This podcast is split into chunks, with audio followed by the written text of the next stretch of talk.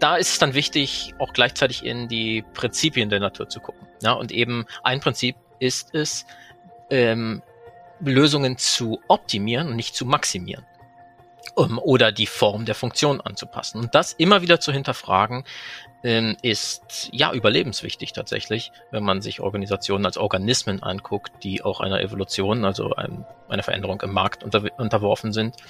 Und äh, Biomimikry bietet damit äh, nicht nur Inspiration für neue Innovationen, sondern auch eine Checklist für ähm, eine nachhaltige Entwicklung, auch eine wirtschaftlich nachhaltige.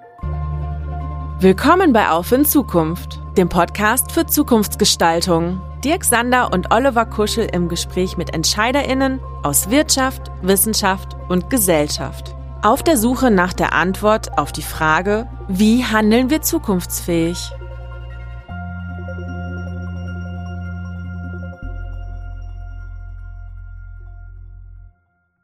Hallo liebe Zuhörende, wir begrüßen euch zu einer neuen Ausgabe unseres Podcasts Auf Wind Zukunft.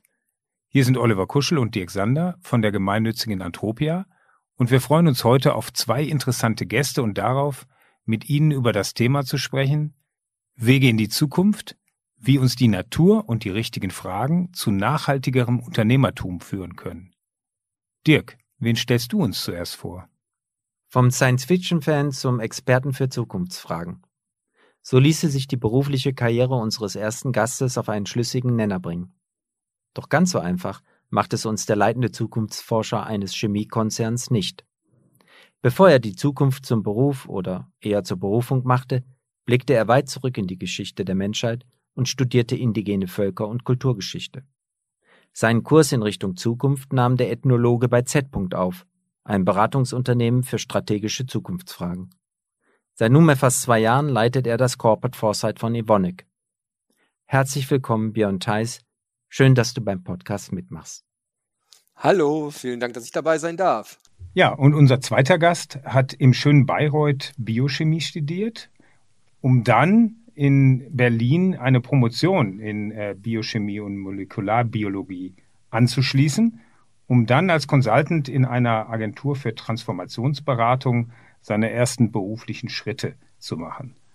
Er ist Direktor der Biomimicry Academy seit ähm, rund fünf Jahren und jetzt seit rund einem Jahr Gründer von Cobiome, eine bioinspirierte Beratungsplattform und mit Cobiome auch Fellow der Impact Factory, also unserer Accelerations, unserem Accelerationsprogramm im schönen Duisburg-Ruhrort. Sein Anliegen ist es, Unternehmen in eine nachhaltige Zukunft zu begleiten – und ähm, Innovationen zu ermöglichen, indem man sich das Wissen, die Formen und die Prozesse der Natur zum Vorbild nimmt. Herzlich willkommen, Herr Dr. Fabian Feutlinske. Hallo Fabian. Hallo, vielen Dank. Ja, ich freue mich auf die nächste Stunde mit euch. Björn, Hand aufs Herz. Wie kommt ein Ethnologe zur Zukunftsforschung? Das ist nicht selbsterklärend. Hm, nicht ganz, aber es liegt auch manchmal nah, denn die Ethnologie schaut sich ja die Alltagskultur der Menschen an. Und auch in unserem normalen Alltag, wenn ich gar nicht bewusst über Zukunft nachdenke, treffe ich natürlich immer Entscheidungen, die meine Zukunft prägen spare ich Geld für meine Kinder, damit die eine gute Schule besuchen können, ähm, wie gehe ich mit meiner Gesundheit vor, äh, um, etc., etc. Und auch in der Ethnologie begegnet man oft ähm, Zukunftsfragen, beispielsweise, wie geht man mit Urwäldern in Lateinamerika um? Denn da gibt's verschiedene Interessensgruppen, die alle eine eigene Zukunft äh, vor Augen haben. Da gibt's natürlich dann diejenigen, die das roden wollen und dort dann äh, irgendwas anbauen wollen, landwirtschaftliche Nutzung, weil sie da drin die Zukunft sehen. Andere indigene Völker wollen in dem Urwald wohnen und das wollen da auch bleiben. Das ist ihre Zukunft. Und dann gibt es auch noch oft NGOs, Naturschützer, die das gerne zum Naturschutzgebiet erklären wollen, um auch eine eigene Zukunftsagenda zu verfolgen. Und so begegnet man dann vielen, vielen Zukunftsthemen. Auch das ganze Thema Digitalisierung, Modernisierung, was für einen Einfluss hat das auf Kulturen, war eine Forschungsfrage, mit der ich mich dann beschäftigt habe. Also die Zukunft kann man da auch immer mitdenken letztendlich. Und es war auch die Technologie, die viele neue Impulse für die gesellschaftliche Entwicklung gebracht haben. Vielleicht auch mit dem einem der Urväter der Ethnologie, Franz Boas. Der war hier derjenige, der ähm, zum Beispiel die, die Welt aufgerüttelt hat und hat gesagt, es gibt keine verschiedenen menschlichen Rassen, die gut, besser oder schlechter sind. Ein Diskurs, der bis heute vorwirkt. So, vielleicht ganz kurz als Antwort. Ja, ähm, man sieht eigentlich dann doch ein geradliniger Weg, ja, wenn du, wenn du ihn so erläuterst. Bei Fabian war es ja vermeintlich geradliniger, ja, Biochemie studiert und jetzt in einem Beratungsumfeld, was stark inspiriert ist, auch von deinen ähm, äh, wissenschaftlichen Tätigkeiten, damals noch an der Uni. Aber ich weiß, dass du auch ähm, als Hobby dem Thema Achtsamkeit, ähm, auch Agilität, aber auch humanwissenschaftliche Ansätze verfolgst.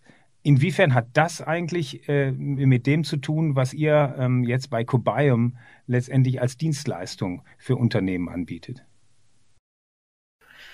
Ja, mir persönlich ging es immer darum, äh, Gegensätze zusammenzubringen. Also das ging mir schon wirklich als, als junger Mensch so. Und äh, so habe ich äh, auch die Wahl treffen müssen, entweder Philosophie zu studieren oder Biochemie, was äh, beides darauf hinauslief, irgendwie das Leben zu verstehen. Und ich habe mich für Biochemie ähm, einfach aus praktischen Gründen entschieden und bin so eben in die Naturwissenschaft ähm, hineingerutscht und ähm, habe aber nie das, das Ziel aus den Augen verloren, ähm, über die Forschung hinauszugehen, und ähm, zu sehen, wie können wir äh, das Leben der Menschen und unser Umfeld positiv beeinflussen.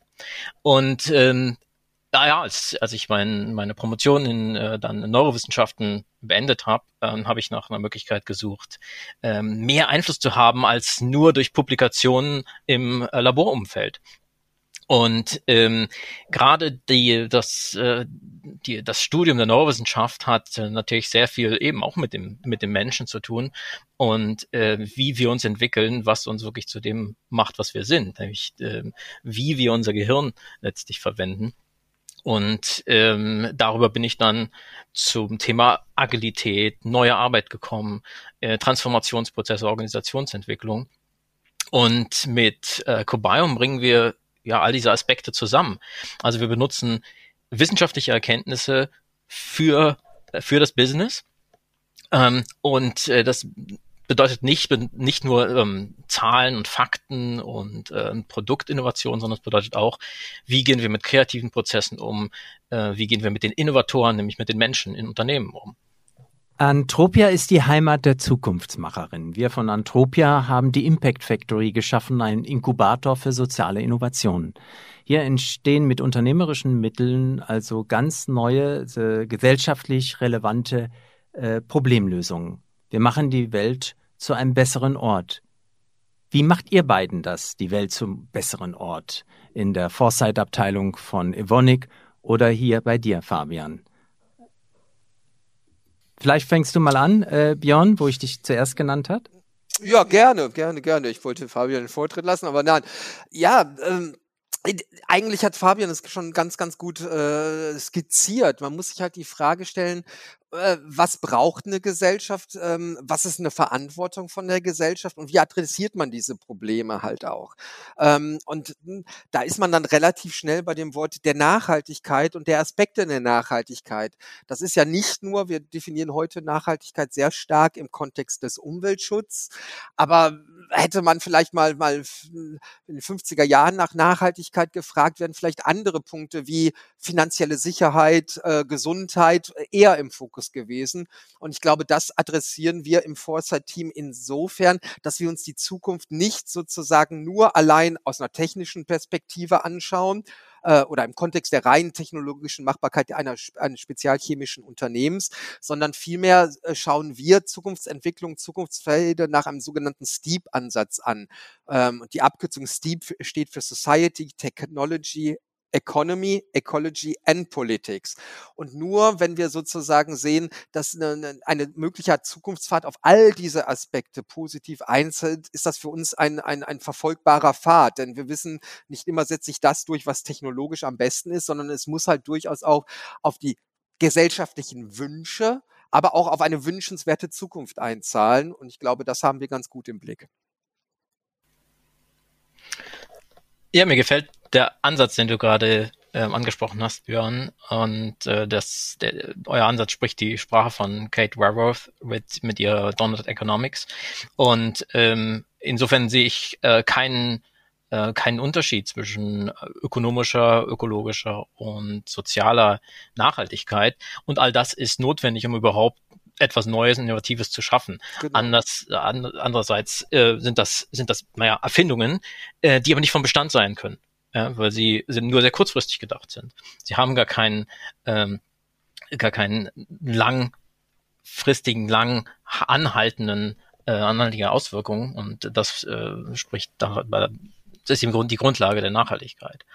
Und ähm, ja, wir gehen das äh, insofern an, als dass wir ähm, in alle in alle Projekte nicht nur den natürlich den technischen ähm, die technische Innovation ähm, hineinbringen, die natürlich ein starker Treiber unserer Gesellschaft ist ähm, und äh, damit mit neuen Produkten, mit neuen technischen Innovationen auch die Gesellschaft gestaltet werden kann, aber natürlich äh, ist die Technologie immer nur ein, ähm, ein, ein Werkzeug und dient der Gesellschaft, also dient der Gesellschaft, ihre Ziele zu erreichen.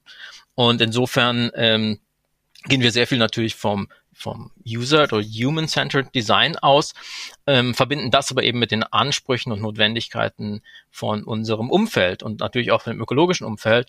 Und äh, dann wird eben Human-Centered Design direkt zum Life-Centered Design. Und äh, da hilft uns eben die Inspiration aus der Natur zu ziehen. Ja, du, genau, du siehst mich hier, ich würde auch jetzt dir sehr, du siehst mich nicht nicken, äh, weil wir nur Audio haben, aber ich, ich sehe es genau so und ich mag dieses, dieses Human-Centric, aber das Umfeld mit in äh, den Fokus nehmen und, und nicht nur so, was braucht der Mensch, sondern wie diffundieren diese Aktivitäten auch ins Umfeld rein, finde ich genau den richtigen Ansatz und deshalb Life-Centric finde ich da einen sehr, sehr passenden Begriff. Finde ich gut. Ja, Fabian, wir haben euch ja, ich habe es ja erzählt, mit Cobium auch als, als Fellow in die Impact Factory aufgenommen. Bei uns geht es ja vornehmlich um soziale Innovationen, sprich um ähm, ökologische oder gesellschaftliche wirksame, positiv wirksame Innovationen. Inwiefern kann eigentlich mit eurem Beratungsansatz, und da ist ja durchaus nochmal ein Unterschied zwischen ähm, äh, Bionik und, und Biomimikrie, ähm, aber ihr habt euch ja nicht ohne Grund äh, Biomimicry Academy oder Cobiome genannt. Wie kann äh, eigentlich mit, mit, mit euren äh, Ansätzen äh, können auch soziale Innovationen äh, abgeleitet werden? Ähm, auch in der Zusammenarbeit mit großen Unternehmen, wie es vielleicht jetzt Nivonic auch wäre das, das waren jetzt recht viele Fragen in einem. Ich versuche die mal hintereinander äh, weg anzugehen. Also erstmal, ähm, der Ansatz aus der Natur zu lernen kann, äh, ist, ist sehr eng verflochten mit gesellschaftlichen Auswirkungen. Ähm, im, erstens mü müssen wir natürlich Innovationen produzieren, die der Gesellschaft helfen, die den Menschen helfen. Ansonsten werden sie nicht angenommen, auch vom Markt nicht. Und ähm, immer mehr sehen wir, dass der Markt äh, nachhaltige oder ähm, im weiteren Maße sinnvolle ähm, Innovationen fordert. Ja, und ähm, insofern sehen wir schon ein Umdenken, das äh, von der von der gesamten Industrie, also von Startups, von der Politik, von den politischen Rahmenbedingungen und eben auch von großen Firmen angegangen werden werden muss. Und insofern sehen wir, dass unsere ähm, unsere Prozesse in in Beratung oder darüber hinaus auf unserem, auf unserer Marketplace-Plattform dazu dienen, ähm, Ziele über eben die Produktinnovation oder äh, alleine die Transformation einer Organisation hinaus zu erreichen, nämlich einen gesellschaftlichen Einfluss zu haben. Also das ist ein äh, Messwert, den wir an alle Projekte anlegen.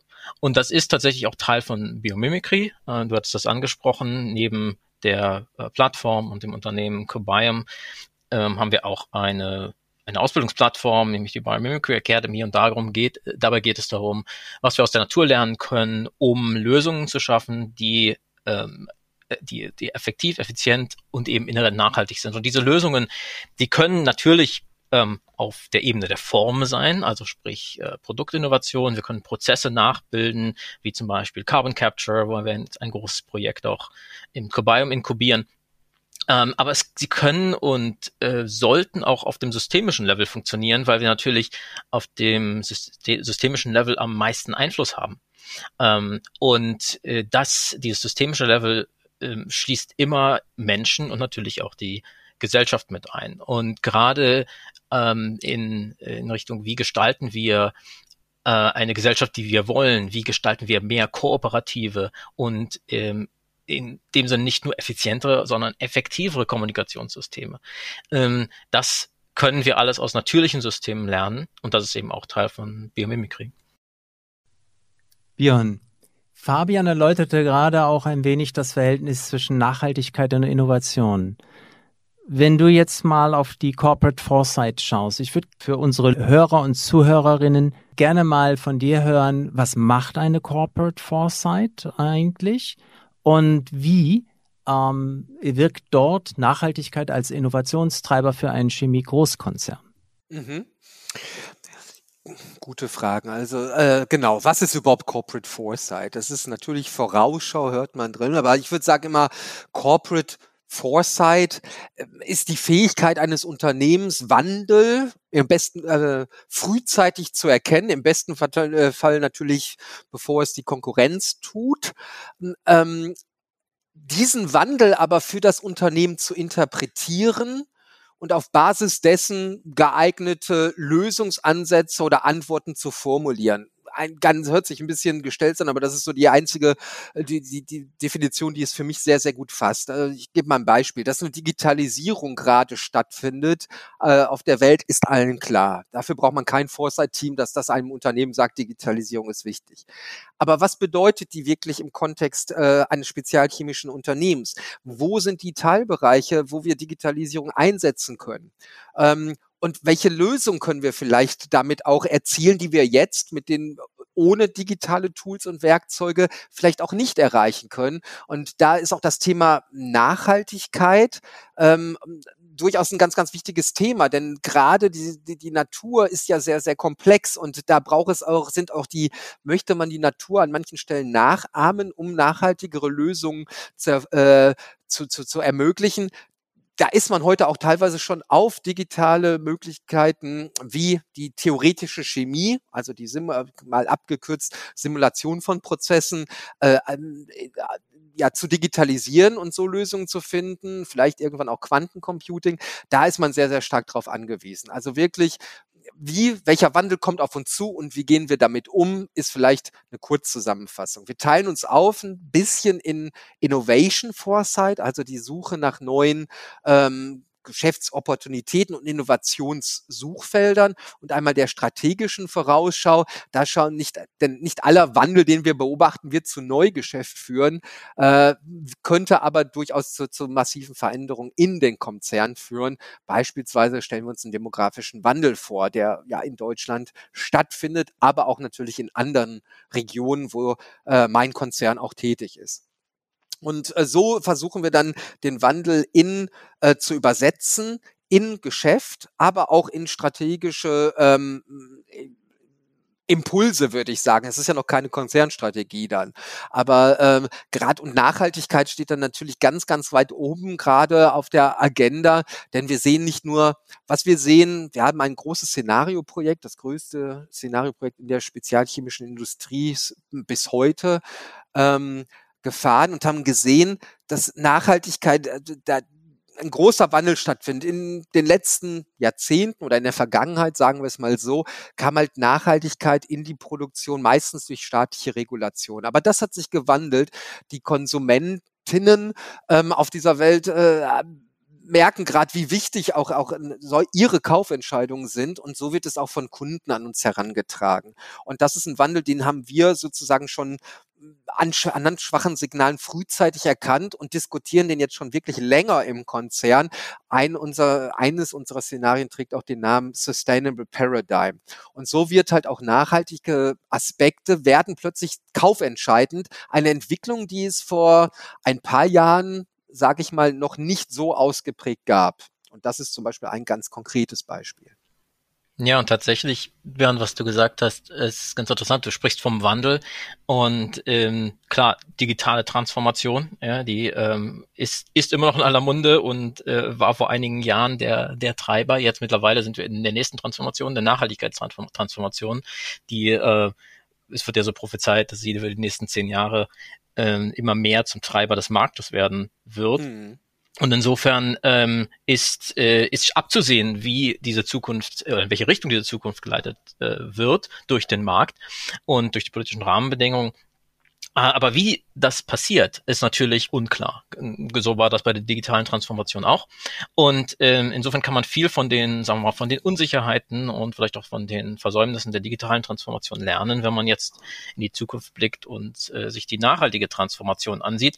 Und tatsächlich sind die beiden gar nicht so unterschiedlich. Richtig, also wir sehen, richtig. wir sehen eine, wir sehen ein allgemein nicht in der in der Natur und im, in der Entstehung unserer unseres Planeten sehen wir eine Zunahme von von Komplexität, nicht? Und ähm, die Digitalisierung hat das Ganze ähm, ja, hat reagiert auf die, äh, auf die zu, zunehmende Geschwindigkeit und äh, wird, na, wird jetzt durch diese Geschwindigkeit, durch die Möglichkeit, durch die Werkzeuge zu einem Treiber der schnelleren Nachhaltigkeitstransformation. Also wir sehen, dass diese Komplexität immer weiter zunimmt.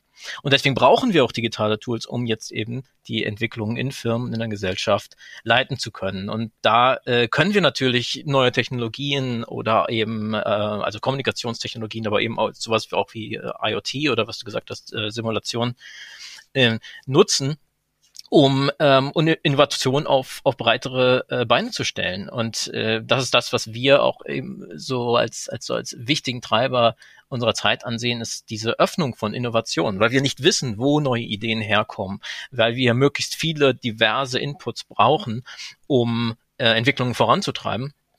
Das heißt, wir brauchen möglichst viele verschiedene Hintergründe an Menschen. Ähm, wir müssen in verschiedene Inspirationsquellen gucken. Die Natur ist eine davon, aber eben auch die, äh, die Anthropologie ja? oder die äh, Psychologie sind, sind Treiber davon. Und wenn wir das alles zusammenbringen wollen, dann brauchen wir Technologien, die diese Informationen, diese Daten aggregieren. Also insofern hat Nachhaltigkeit und Digitalisierung eigentlich sehr viel unmittelbar miteinander zu tun. Absolut. Und man muss an dieser Stelle auch darauf hinweisen, man denkt das immer, dass wir in so einer tollen Gesellschaft wählen, die schon äh, alles wissen, aber dem ist ja gerade nicht so. Die Natur macht noch vieles, vieles viel besser als wir und die kann auch noch viel mehr, als wir es heute können. Und da gibt's noch viel zu lernen und da bieten uns die digitalen Möglichkeiten Möglichkeiten. Du hast gerade IoT, Sensorik, aber auch das Umgehen mit, mit wirklich, ja, ich mag es nicht, weil es auch so ein Hype-Wort war, aber mit ich, Big Data möchte ich gar nicht hier erwähnen, aber mit einfach der Umgang mit vielen, vielen Daten und Mustererkennung in großen Datenmengen, das ist etwas, was man heute, was die Forscherinnen und Forscher eigentlich händisch, sage ich mal, in Anführungsstrichen gar nicht leisten können. Und da brauchen wir digitale Tools, die uns sozusagen da auch helfen, den Tipps äh, und den Tricks, die sich in der Natur noch verbergen, sichtbar und, und auch nutzbar zu machen, damit wir halt auch eine nachhaltige Zukunft erreichen können. Tatsächlich. Ähm brauchen wir da beides. Wir brauchen sowohl die Technologie, die uns hilft, und moderne Wissenschaft ist ja ohne Hightech überhaupt nicht vorstellbar. Ähm, und wir brauchen aber auch das, äh, sagen wir, sehr klassische, ähm, die klassische Stärke des Menschen, nämlich die Kreativität. Ähm, ah. dahin zu gucken, wo die Inspirationen sind, wo die Informationen sind. Ähm, und äh, wenn wir nicht einfach nur unsere, unsere Augen, unsere äh, visuellen Sensoren benutzen, ähm, sondern eben ähm, Analyse und in Big Data reingucken, ähm, und sei es äh, soziale Daten oder eben Genomanalysen, dann, ähm, dann können wir natürlich wesentlich mehr Informationen äh, zusammenbekommen und aggregieren, um daraus wieder Neues zu schaffen. Absolut. Und da, da gibt es viele, viele Beispiele, auch bei Evonik. Wir haben zum Beispiel viele Aktivitäten im Bereich Mikrobiom und allein so eine, so mhm. eine, eine, eine, eine, eine Population, äh, also ein Habitat, äh, ein, eine, also ein Ökosystem, das wir mit den verschiedensten Bakterien, die alle Hand in Hand oder, oder, oder, mhm. äh, das kann man, haben keine Hände, aber ähm, zusammenarbeiten, das sind alles Themen, die ja auch relativ neu sind und die wir nur sozusagen durch eine Multiperspektivität und auch dort, wo die Disziplinen zusammenarbeiten, äh, Data Science plus Biologie plus Chemie, da entsteht das neue Wissen. Also auch gerade, ich sehe es genauso, wenn man wirklich mal hinschaut, wo entstehen eigentlich Innovationen, dann ist das, oder die neuen Innovationen, dann passiert das zu, äh, meistens nur ähm, dort, wo sich verschiedene Wissensdisziplinen überlagern. Und das ist und äh, das ist halt auch ganz, ganz wichtig, dass man da einen Diskurs äh, äh sozusagen auch anstößt, äh, dass man eine gemeinsame Sprache findet. Erst dann mhm. kann was Neues entstehen. Richtig, und das ist wieder ein sehr, sehr kulturelles, äh, kulturelle Herausforderung, gar nicht mehr so mhm. wissenschaftlich, gar nicht mehr so technisch. Wir müssen einfach äh, wieder lernen, äh, über Sektoren und, und Disziplingrenzen zu kommunizieren. Und wir sprechen immer davon, dass wir nicht nur Interdisziplinarität brauchen, sondern Transdisziplinarität. Ja. Das heißt, wir müssen wirklich zusammenarbeiten und nicht nur Daten zusammenlegen. Und äh, das ist tatsächlich das, was wir auch bei Cobiome ähm, versuchen, zu kreieren, nämlich du hast von Ökosystemen gesprochen, von also sprich von Systemen, systemischen Zusammenhängen, die nur funktionieren dadurch, dass einzelne ja, Faktoren zusammenkommen. Und das können, äh, können Menschen sein, es kann Wissen sein, es können Projekte und Firmen sein. Ja. Und eben nur dann entstehen diese Überschneidungspunkte, äh, an denen etwas Neues entsteht. Und dafür haben wir äh, Cobiome tatsächlich ge gebaut und äh, sehen das tatsächlich auch als ein ein Ökosystem. Und ich sehe persönlich, dass das, das Ökosystem, auch Business-Ökosysteme absolut äh, die, die Zukunft sind, auf die Firmen sich ausrichten müssen und nicht nur eben in einzelnen Businessmodellen äh, denken.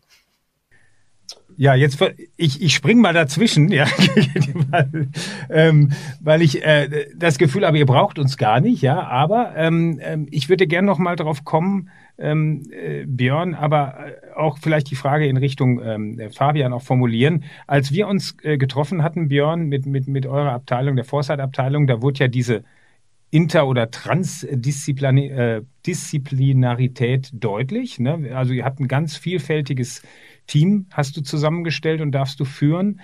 Ähm, und wir waren ganz erstaunt, äh, dass es sowas gibt, ja, mit so viel, also auch mit, mit so viel Nachhaltigkeit. Ihr macht das ja schon länger, ja, und Creavis mit 200 Leuten in Deutschland.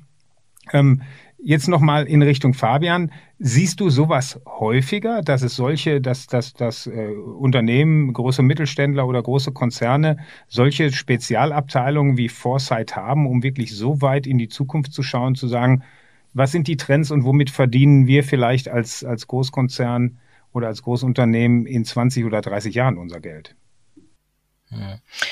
Also man sieht es tatsächlich nicht häufig. Ähm, und ich freue mich immer, wenn sowas existiert.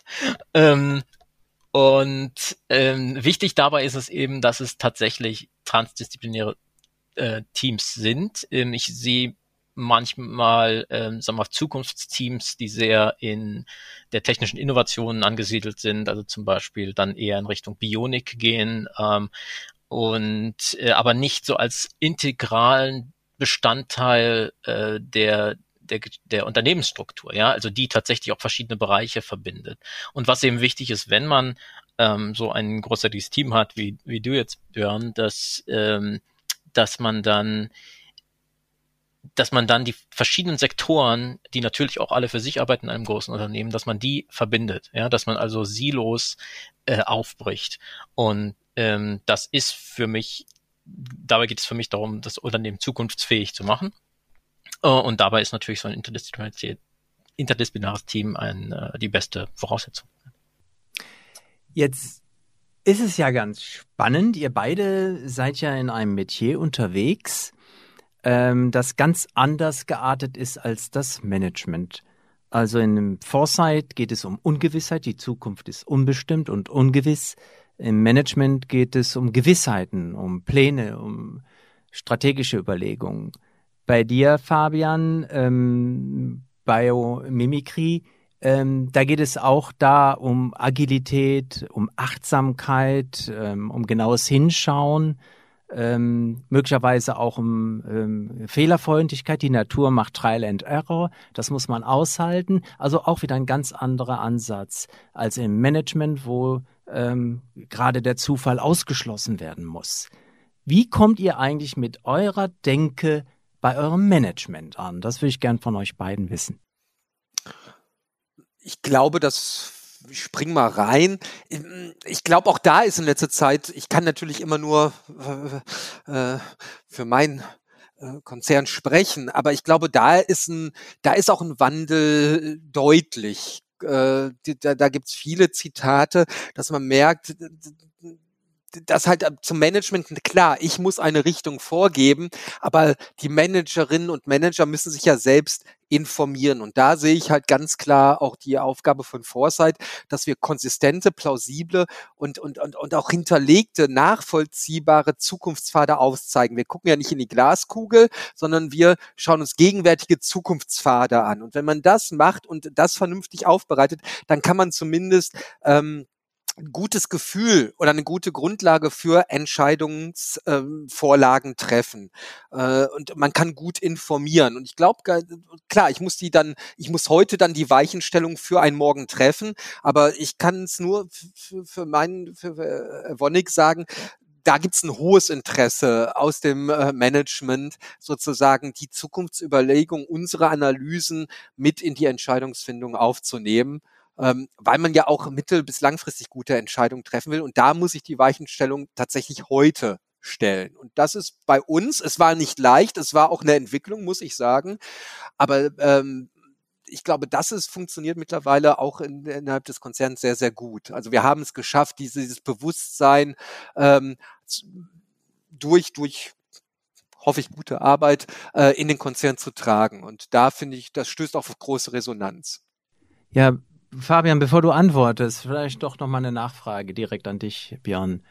Ähm, okay, das Management ist mittlerweile offen dafür und lernfähig, aber sind sie auch in der Lage und willens, aus Fehlern der Vergangenheit zu lernen? Die Chemieindustrie ist ja nicht nur für positive Innovationen bekannt. Thema Plastik, die Büchse der Pandora, irgendwann geöffnet und heute haben wir ähm, eines der größten Umweltprobleme der Menschheit. Also wie weit sind Sie eigentlich auch bereit, aus Fehlern zu lernen und ist das nicht auch wieder eine Schnittstelle zu euch? Das ist eine sehr gute Frage und die kann man, glaube ich, auch nicht generell beantworten. Das ist natürlich auch äh, letztendlich äh, basierend auf, auf äh, der individuellen Ebene. Aber die Vergangenheit ist schon sehr präsent bei der Evonik und für das Szenarioprojekt haben wir auch immer nach der Vergangenheit gefragt. Und man ist schon bereit, daraus zu lernen ähm, und sich auch zu platzieren natürlich muss es, äh, äh, muss es auch so sein, dass man damit ähm, auch dann weiterhin Geschäft machen kann. Aber Evonik hat als Spezialchemie, wir stellen ja nicht die, die Bulk Plastics her, das muss man an der Stelle auch sagen. Deshalb haben wir es auch ein bisschen leichter vielleicht, als ein, als andere Chemiekonzerne hier zu argumentieren. Aber das ist durchaus eine Diskussion. Wir wissen genau oder wir gucken schon, äh, auch hinsichtlich bestehender Pro äh, Produkte, die wir heute im Portfolio haben, da sind wir und meine Abteilung auch oft gefragt und werden häufig gefragt, und das kommt dann aus dem Management. Ähm, direkte Frage, hm, wir haben dieses, Proje äh, dieses Produkt im Portfolio, aber werden wir das auch noch in zehn Jahren verkaufen können? Oder wird nicht äh, sozusagen den Wandel, den wir schon heute sehen, dafür sorgen, dass dieses Projekt äh, aus dem Portfolio verschwinden wird? Und das sind solche Diskurse, die, die stellt sich Evonik, kann man als Spezialchemiekonzern aber auch ehrlicherweise leichter, weil wir auch, auch oft nur Enabler sind. Wir stellen ja nicht äh, sehr oft sozusagen wir nennen es oft die Magic Ingredients her, also meistens Chemieprodukte, die nur in den Endprodukten in kleinen Mengen vorkommen, aber dazu einer deutlichen Verbesserung führen. Ähm, deshalb, ja, ist es ein bisschen le äh, leichter für uns zu beantworten, aber wir gucken sehr, sehr genau, und das sind nicht nur Foresight, das ist auch die, die Corporate Strategy, und wir haben beispielsweise ein paar Produkte, äh, die müssen wir jetzt schon überlegen, ist, sind die unter den Nachhaltigkeitskriterien bis zum Jahr 2030 noch so sinnvoll? Und das sind aktive Diskurse, die bei uns laufen. Und Klar, in der Vergangenheit war es nicht so, da waren sie gute, waren es Bestseller, aber wir, das ist schon ein Diskurs, den wir tatsächlich führen ähm, und wir geben auch Geschäfte auf, die nicht, na, die nicht mehr sozusagen in das neue Bild passen. Aber wir sind auch, und da ist die Creavis auch der Ort dafür tatsächlich, ähm, zu überlegen, wie kann man bestehende Geschäfte, die heute vielleicht noch nicht äh, den Ansprüchen von morgen genügen, besser machen. Und da kann ich nur sagen, laufen sehr, sehr viele äh, Projekte in, in sehr vielen Bereichen. Also sei es, sei es beispielsweise der Bereich Mobilität, sei es der Be beispielsweise Wohnen, sei es der Bereich Essen, also Human Nutrition, wo wir sozusagen auch wissen, dass Geschäfte heute noch okay sind, dass wir jetzt aber mit, mit Vollgas, und das muss man wirklich so sagen, dran arbeiten müssen, die für ein Morgen, für ein nachhaltiges, umweltfreundliches Morgen anders aufstellen müssen. Das ist, glaube ich, das kann ich wirklich sagen, das ist bei uns angekommen. Ja, diese Entscheidung frühzeitig zu treffen, äh, im Management oder in der, in der Leitung, ähm, dazu gehört natürlich Mut. Nicht? Also quasi ähm, wirklich noch laufende Produkte hin zu hinterfragen. Ähm, und das ist aber tatsächlich ne, die, die Foresight, die man braucht, ähm, um gutes Management äh, zu betreiben. Und ähm, insofern sehe ich genau da die, die Aufgabe von Management, ähm, äh, mit diesen Anforderungen umzugehen. Und dazu gehört natürlich klar, klar die strategische Planung, aber eben auch eine Sicherheit zu geben in Zeiten von Unsicherheit. Und das heißt nicht, Dinge zu versprechen, die äh, man einfach nicht voraussehen kann. Genau. Das ist, äh, tendiert man vielleicht noch eher dazu, aber sondern zu sagen, wir wissen nicht, wie es weitergeht, aber wir wissen, dass wir die richtigen, dass wir gut aufgestellt sind, die, die Entscheidungen dann zu treffen. Das ist das, was Agilität bedeutet. Und ähm, auch da zeigt uns die Natur natürlich genau wieder, wie es geht. Das heißt, nämlich mit, mit möglichst ähm, schnellen, möglichst kurzen Iterationszyklen zu arbeiten. Und ähm, das machen wir natürlich im Human-Centered Design und ähm, in, im Biomimicry. Ähm, die, äh, die Natur macht das in, in der Evolution, das heißt durch, ähm, durch möglichst viele ähm, zufällige Mutationen, also durchs Ausprobieren und dann durch eine Selektion von dem, dem was passt. Und das müssen wir ähm, auch tun. Äh, natürlich wollen wir jetzt nicht, dass Unternehmen oder Mitarbeiter oder ähm, Produkte ähm, dann wieder abgeschafft werden, so wie es in der Natur stattfindet. Aber wir können vielleicht von, äh, von, von Ideen sprechen. Ideen müssen mutieren, sie müssen äh, neu gestaltet werden ähm, und dann müssen sie getestet werden äh, unter möglichst realen Bedingungen. Um, und dann sollten möglichst viele Ideen dann sterben, um die Ideen, die am, äh, am besten geeignet sind für die sich verändernden Bedingungen, sich dann durchsetzen. Ähm, wenn wir jetzt nochmal schauen, wie normalerweise Management funktioniert, der Dirk hat es ja eben auch schon angesprochen, ist es ja gerade Fehler zu vermeiden. Was du gerade beschreibst, äh, Fabian, ist ja eigentlich eine, wie die Natur agiert, ne, eine, äh, vielfältige Dinge durch Mutationen zu erschaffen und dann überlebt halt äh, die Mutation, die tatsächlich eine Verbesserung bringt. Ne? Wir haben das ja ein bisschen nach in unserem ähm, Inkubations-Akzelerationsprozess bei der Impact Factory. Ne? Äh, Stichwort Fail Fast, also schnell Dinge ausprobieren, äh, verwerfen. Das geht natürlich als Startup ganz gut, ja, weil da sind noch nicht, das sind keine Tausenden von Menschen, die angestellt sind. Also wie gelingt das eigentlich ähm, äh, euch, äh, Björn, diese, ich sag mal, ihr simuliert ja was, ja, also ähm, äh, durch mathematische Prozesse, aber wie gelingt das eigentlich, ähm, diesen Trial-and-Error-Prozess ins Management zu tragen? Ja, oder sind es dann einfach Empfehlungen, wo ihr sagt, okay, wir haben es durchgerechnet, dahin wird es gehen, wir brauchen eigentlich diese typischen äh, äh, Versuch- und Irrtumsprozesse gar nicht mehr zu durchlaufen in der unternehmerischen Praxis, wir haben es durchgerechnet, so wird es kommen, also das ist der Weg. Das wäre schön, wenn wir diese Art der Simulation schon hätten in der Chemie. Aber da sind wir noch äh, weit von entfernt. Da ist die Hoffnung, dass es irgendwann vielleicht Quantencomputer mal rechnen können, dass wir sozusagen auch natürliche Prozesse, größere natürliche Prozesse richtig simulieren können. Nein, viel passiert einfach. Ich glaube, die, die Antwort darauf ist etwas, was wir tatsächlich innerhalb der Evonik mit zwei vielleicht Besonderheiten adressieren. Das ist einmal die Creavis als, als solches, als Einheit. Wir sind die Creavis, wir nennen es immer unsere strategische Innovationseinheit und Business Incubator. Aber, mit, äh, aber wenn man es mal zusammenfasst, ist es genau so ein Testlabor. Hier können wir schnelle äh, Ideen auch schnell ausprobieren.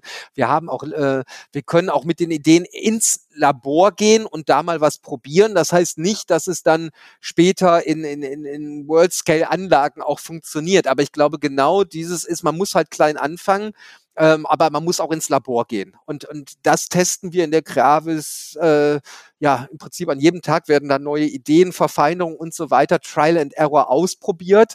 Das ist auch, äh, weil wir halt gerade in der Chemie kann man, ist man noch weit davon entfernt, komplexe Sachen, äh, Zusammenhänge, also äh, richtig durchzusimulieren. Das geht langsam mit dem wachsenden äh, Rechenkapazitäten, die äh, der Welt zur Verfügung stehen, aber das sind sehr, sehr, sehr rechenaufwendige Simulationen. Das meiste passiert tatsächlich von noch in den Köpfen der Menschen, ähm, wenn wir äh, und dann im Labor. Und das und diesen Raum muss man haben und der muss auch gesichert sein. Und gerade kam dieses dieses früh ausprobieren, aber auch früh wieder sein lassen. Und das ist eine Kultur, die man schaffen muss und das ist eine Fehlerkultur, die man schaffen muss und ehrlicherweise, das ist auch nicht so trivial. Man möchte natürlich auch, jeder Mensch möchte Erfolg haben und möchte, dass seine Ideen zum Erfolg kommen, aber das kann man nur, indem man die, die richtige Kultur schafft und auch immer wieder sozusagen diese Kultur und da ist man schon wieder bei der Ethnologie irgendwo, auch äh, tradiert, also in die, die Unternehmenskultur und auch zeigt, dass das gelebt werden kann und dass es nicht schlimm ist, wenn man einen Pfad verfolgt hat und dann merkt, dieser Pfad führt nicht zum Erfolg. Aber das machen wir in der Creavis und das Zweite, was wir öfters machen ähm, und auch eine Besonderheit ist, wir haben die sogenannten Projekthäuser. Wenn wir merken, an einem Innovationsfeld oder an einem Bereich ist wirklich, haben wir doch ein begründetes Gefühl durch erste Versuche, durch erste Bearbeitung, äh, in den Dimensionen, aber auch in der Kreavis, dann kann, gründen wir was, äh, sowas, was sich Projekthäuser nennt. Das sind dann, dort arbeiten dann je nach Thema 20 bis 30 Wissenschaftlerinnen ähm, an Themen für äh, einen, einen festen Zeitrahmen, also meistens zwei bis drei Jahre.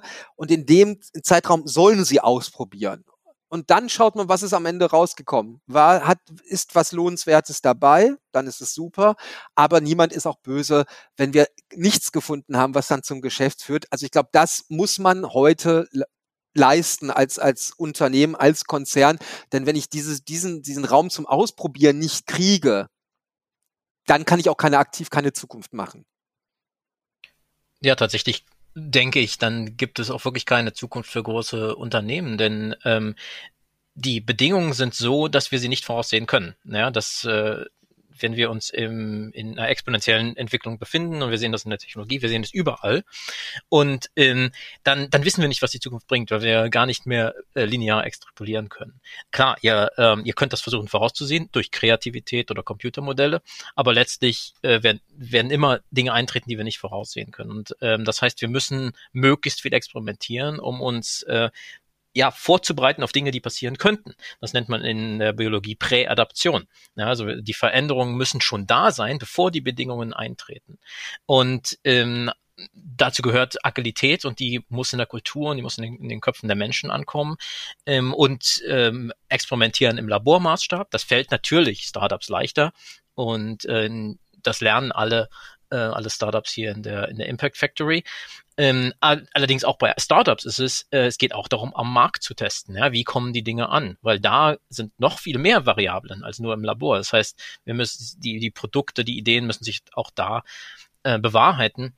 Und äh, das erinnert mich an einen ähm, an einen anderen, äh, an eine, einen großen Mittelständler aus, aus der chemischen Industrie, den wir beraten haben und der gerade nach der, in, äh, nach einer Lösung gesucht hat, wie er kleine Stückzahlen produzieren kann, also kleine Maschinen bauen kann, nicht die für den nicht für den großen Weltmarkt, sondern äh, kleine Stückzahlen von speziellen Produkten, die dann eben äh, nachhaltiger sind, in der Nachhaltigkeitslinie, wo die Nachfrage noch nicht so hoch war.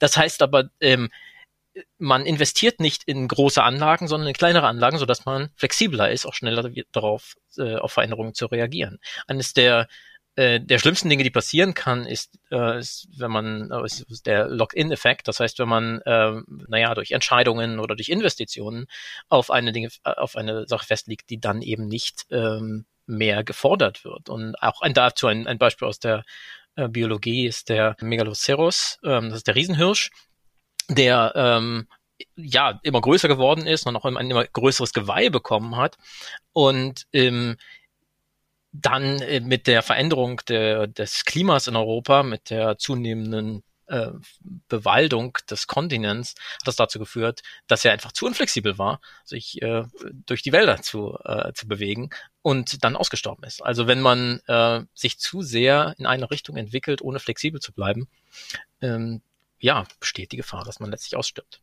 Also ist der Hirsch das Beispiel dafür, dass nicht alles, was die Natur vormacht, nachahmenswert ist? Oder wie unterscheidet ihr denn da? Äh, es ist wichtig, hier zu unterscheiden von ähm, einzelnen Phänomenen, die man sich anguckt. Und ähm, äh, zum Beispiel ein, ein, ein schönes Beispiel ist natürlich Björns Firma vom, vom Lotus-Effekt, der, ähm, der dadurch Nanostrukturen auf der Oberfläche entwickelt wurden. Das sind, das sind äh, Strukturen, die man sich vom, eben vom Lotus oder von anderen Pflanzen ab gucken kann, so dass äh, Wasser einfach abperlt so da, von Oberflächen, so dass sie selbst reinigen sind. Ja, das ist ein bestimmtes Phänomen, was man sich anguckt. Ähm, jetzt ist es äh, ist es nicht nachahmenswert, zum Beispiel zu sagen, alles was größer wird, ist auch automatisch gut. Ähm, wir sehen das bei, ähm, bei zum Beispiel bei der Entwicklung von Autos, ja, die immer größer werden ähm, und damit aber alle Nachhaltigkeitsbestrebungen und natürlich Effizienzsteigerung äh, zunichte machen ähm, oder eben am, am Riesenhirsch. Ähm, da ist es dann wichtig, auch gleichzeitig in die Prinzipien der Natur zu gucken. Ja, und eben ein Prinzip ist es, ähm, Lösungen zu optimieren und nicht zu maximieren oder die Form der Funktion anzupassen. Und das immer wieder zu hinterfragen, ähm, ist ja überlebenswichtig tatsächlich, wenn man sich Organisationen als Organismen anguckt, die auch einer Evolution, also einem, einer Veränderung im Markt unter, unterworfen sind. Und äh, Biomimikry bietet damit äh, nicht nur Inspiration für neue Innovationen, sondern auch eine Checklist für ähm, eine nachhaltige Entwicklung, auch eine wirtschaftlich nachhaltige Entwicklung. Wären das dann ähm, Björn auch Techniken oder wendet ihr die schon an, genau in, in dieser Form, wie, wie der Fabian das beschrieben hat, bei euch, bei Foresight? Oder äh, wäre das tatsächlich was, wo ihr auch nochmal inspiriert werden könntet von so einer Organisation wie Cobiome? Nein, man, man, man, kann nie genug inspiriert werden. Also das ist äh, schon mal ganz, ganz wichtig und, und äh, man kann immer wieder überrascht werden und, und begeistert werden. Das ist, glaube ich, ganz wichtig, dass man, dass man auch die, erstmal ist es, glaube ich, wichtig, immer wieder die Inspiration und das Außen sozusagen in den Alltag reinholen. Das, das ist vielleicht nochmal so, so ein ganz wichtiger Punkt. Und natürlich gucken wir uns, Bio, äh, versuchen wir von der äh, Natur zu lernen. Und äh, da haben wir auch ganz, ganz konkrete Projekte, beispielsweise das äh, Projekt Reticus, was ja gerade auch, sehr deutlich in den Pressen vertreten ist, wo wir schon gucken, können wir uns, äh, können wir versuchen, Photosynthese nachzubauen,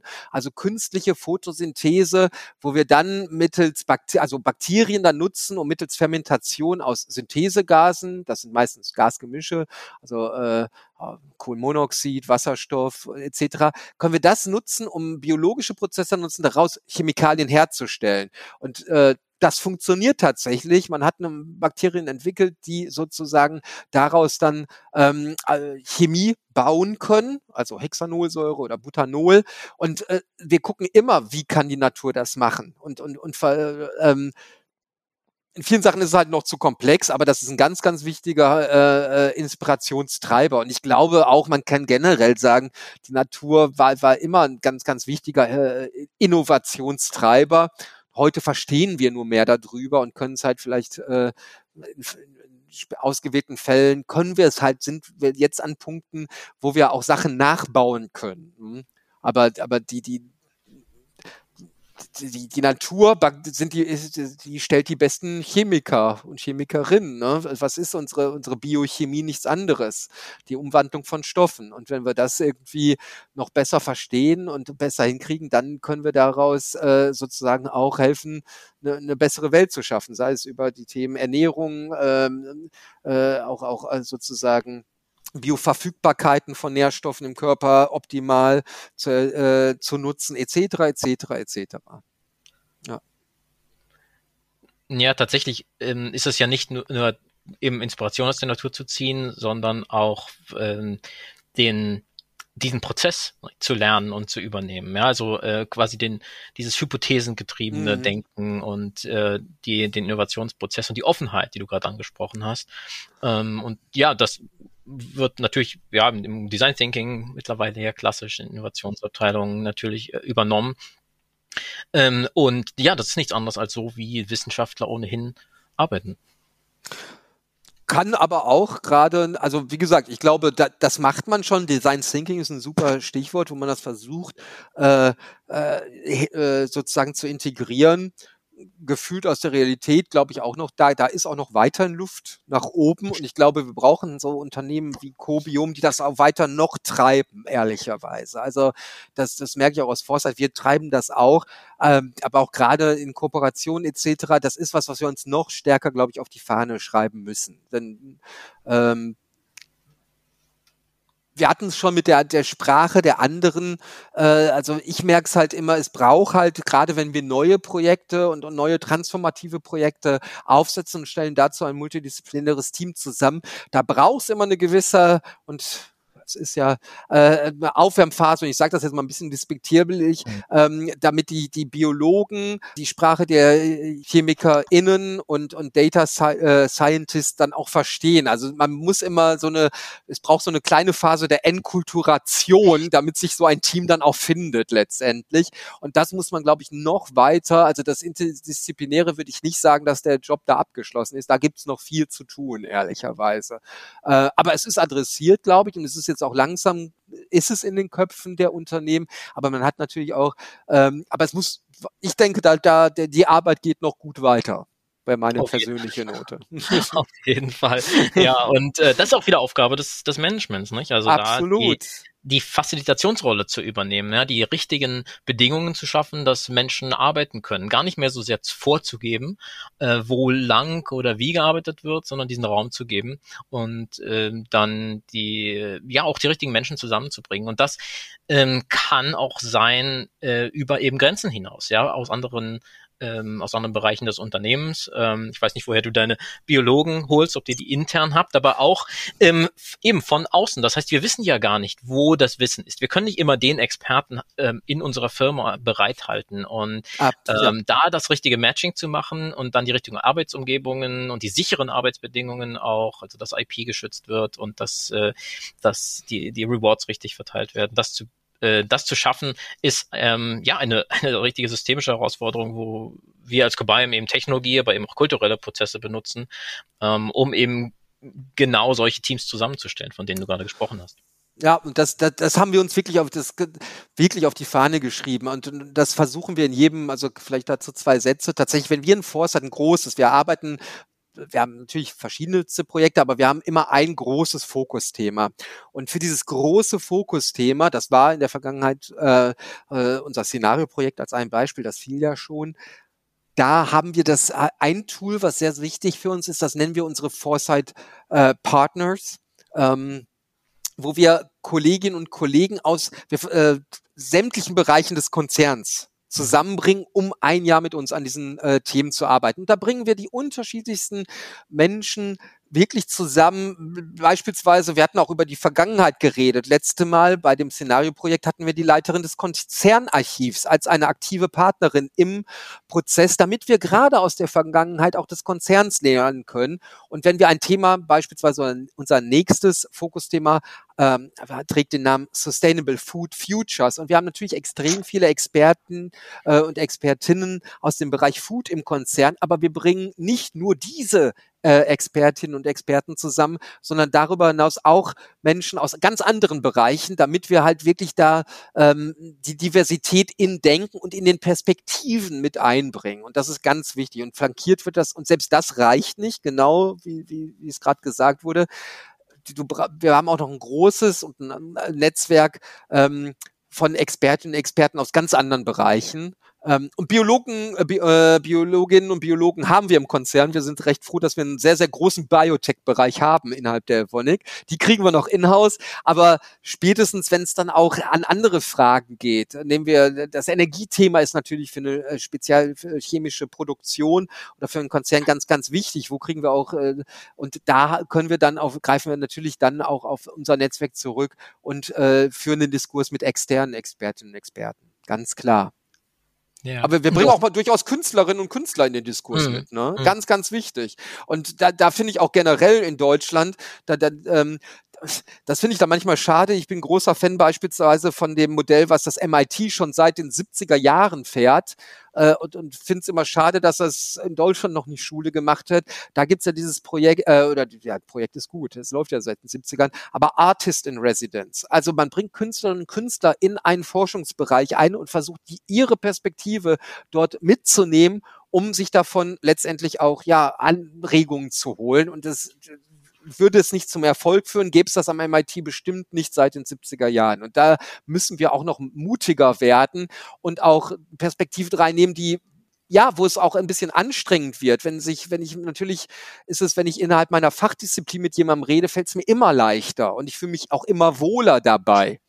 Ähm, aber da müssen wir auch den Mut und, und das Aushalten mitbringen, dass wir auch mal mit einer ähm, mit einem Künstler und einer Künstlerin äh, äh, durchaus Themen diskutieren und äh, gefühlt gefühlt und das ist der große Bias, den man hat, hat oftmals stehen Naturwissenschaften und Kunst sich ge diametral gegenüber und das stimmt ja nicht und das müssen sind auch solche Bias und kognitive Barrieren, die wir auch noch weiter minimieren müssten. Das ist ein ganz schönes das ist ein schönes Stichwort, ähm, äh, Björn. Ich denke, wir, wir biegen jetzt auch auf die Endgrade, auf die Zielgerade ein. Ähm, aber wo du sagst mal Artist in Residence, ja, also wenn ihr irgendwann mal in Richtung ähm, äh, Gründer oder Entrepreneur in Residence nachdenkt bei Evonik, dann weißt du ja, wo du nachfragen kannst, ne? Da sind wir ja nicht weit weg. Aber ähm, wo das wir jetzt ist mir so durchaus bewusst und darüber werden wir reden. Okay. Ähm, was ich noch mal, äh, worauf ich jetzt zum Schluss noch mal hinaus wollte, war, wir jetzt haben wir viel auch über ähm, ähm, Computing gesprochen, Digitalisierung. Das heißt, mit Hilfe von rechnerischen Methoden versuchen, die Zukunft vorherzusagen. Ja, jetzt ähm, kennen wir ja zumindest wir hier in diesem Kreis das Buch äh, sicherlich Black Swan ne, von äh, Nassim Taleb wo es darum geht, ähm, unerwartete, schwer vorhersehbare Ereignisse, die dann auch noch zu extremen und unbeabsichtigten Konsequenzen führen, vorauszusagen. Ja, jetzt wäre man geneigt, ähm, äh, dass jetzt kommt das Unwort Corona. Ja, also Corona dann auch als tatsächlich schwarzen Schwan zu betiteln, wobei unerwartet war es ja eigentlich nicht. Ja, also man hat immer schon erwartet, okay, irgendwann gibt es nochmal so eine Pandemie. Die Frage ist nur, äh, wo wird sie denn ausbrechen und was für eine Art äh, Mutation ist es dann? Aber wir sehen jetzt bei der Impact Factory, ähm, dass wir ähm, viel mehr Zuspruch erhalten ähm, äh, von, von, von großen Unternehmen, die auf einmal sehr, sehr interessiert sind an dem, was wir tun. Wir sehen, dass die Anmeldequote zu unseren Batches gestiegen ist trotz Corona oder vielleicht durch Corona. Und jetzt dann vielleicht auch das Positive mal zu sehen. Ja, also es gibt ja jetzt auch ein neues Buch von John Elkington, der seinerzeit die Triple Bottom Line, also eine Bilanzierungsmethodik, eine ganzheitliche Bilanzierungsmethodik äh, kreiert hat. Der hat es, der hat sein, Blue, äh, sein Buch Green Swan betitelt. Ja, also eine positive Entwicklung, die zu, zuvor eher unwahrscheinlich oder sogar unmöglich war, die dann durch so ein Green Swan, durch ein grünen Schwan-Event äh, dann auf einmal ermöglicht wurde. Seht ihr, und da frage ich jetzt nochmal in Richtung Björn, eine Möglichkeit, dass das Corona auch zur Folge haben kann? Ja, und wenn ja, was hast du für Ideen dazu? Aber gerne an beide. Ja, na, ja? Absolut, absolut. Und da, da, kann ich jetzt auch nochmal den Ethnologen-Hut aufsetzen.